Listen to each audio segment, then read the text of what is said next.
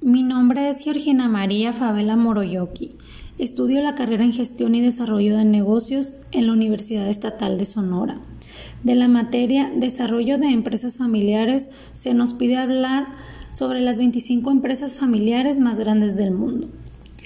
Bueno, en términos globales se muestra que a, lo largo, que a largo plazo las empresas familiares superan a los mercados generales de renta variable en todas las regiones y sectores y presentan un crecimiento y una rentabilidad superior que las empresas de gestión no familiar.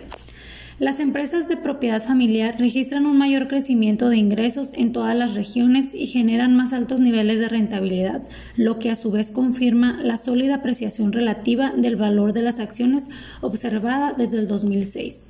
Las empresas familiares que tienen un enfoque conservador y largoplacista generaron un 34% más de retorno de flujo de caja sobre la inversión que sus pares de propiedad no familiar. Estas compañías, las retribuciones a, los accionistas no están relacionadas con la estructura de, sus votos y señala que el riesgo en cuanto a la sucesión de estas empresas puede estar sobrevalorado, como refleja que en los últimos 10 años las empresas familiares de primera y segunda generación obtuvieron mayores retornos ajustados por riesgo que sus pares de mayor antigüedad. Alphabet, Facebook, Alibaba, Berkshire y Samsung Electronic son las cinco mayores empresas familiares del mundo. Mayores empresas familiares del mundo, perdón.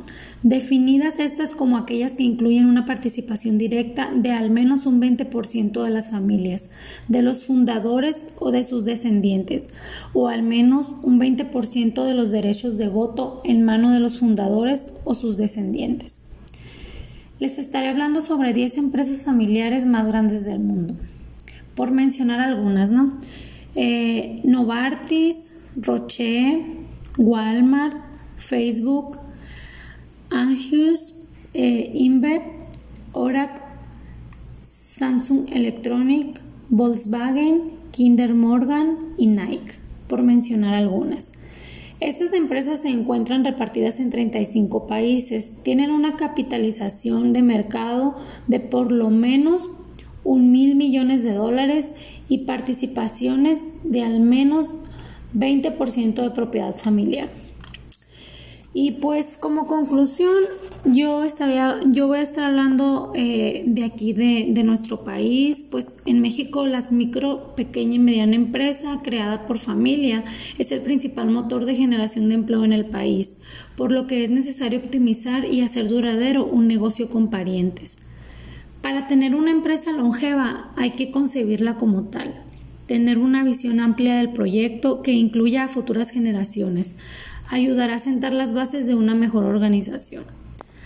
Y además es importante planificar la sucesión. La certeza para el futuro de una empresa depende mucho de este punto, por lo que es establecer criterios firmes de selección para las nuevas generaciones y sobre todo en puestos directivos.